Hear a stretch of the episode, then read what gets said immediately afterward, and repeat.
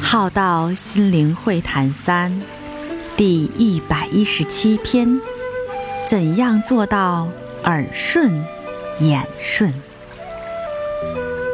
怎样听了能耳顺，看了能眼顺？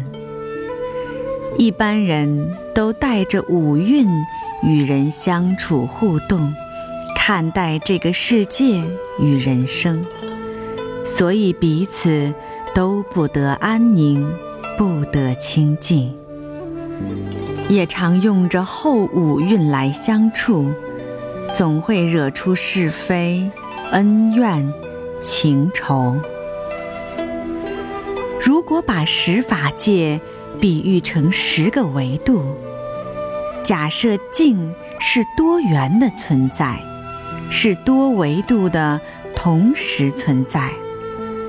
有些人看到很低维的维度，其他维度也存在，却看不见，因为没有那个维度的心智，忽视而不见。而难以听闻，或听闻却不能意会了解，食而不知其味道。在某个层面上，修行是在修那颗心，也可以是修心智维度。既然境由心造，把心的维度调高。你就能看成什么，听成什么。天人维度看水如琉璃，若调整成鬼的维度，那看水就是血水了。但静还是那个存在的静。当我们能理解他人是处在什么维度时，就能接受，这是他所领悟与所说的觉受，这是他所能行出的作为与活出的状态。他只是在呈现他自己的状态，是玻璃二象性与水的结晶的原理呈现而已。了解他。就是有这样的生命状态，才有这种体悟，才有这种表现，才会这么论述，才会这样的作为。他甚至会认为谁有问题，谁怎样怎样，这也是他的认为。这些都是心态的维度不同，而有不同的。活法，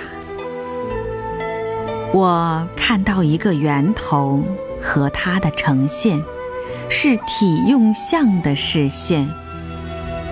我们听了看了，只是好，我了解，我只是知道明白而已，所以我不需要去批判。他说什么？就如是的什么，他感受什么，就是他如是的感受。他呈现什么样子，就是他会呈现的样子，都是讯息的呈现，都来自于源头的呈现，所以就不需要去批判它。因此，这时候。也能耳顺与眼顺了，就像扔骨头，狗就是会去抢着吃一样，这很正常。你若能理解，这也能耳顺跟眼顺。若你用人的认知与礼教去看待，就会看不顺眼。所以，当你活在自己的认为，而不是理解他只是活出他自己而已，就不能耳顺跟眼顺。当我们能看能听，一切都如是的时候，如一面镜子，照见什么就是什么。也能多维层次的妙觉察体用相的多元层面，无分别的全息接受，没有被意识分别过滤筛减，了解明白，而让一切如是，我如来。我想，这就是耳顺眼顺了。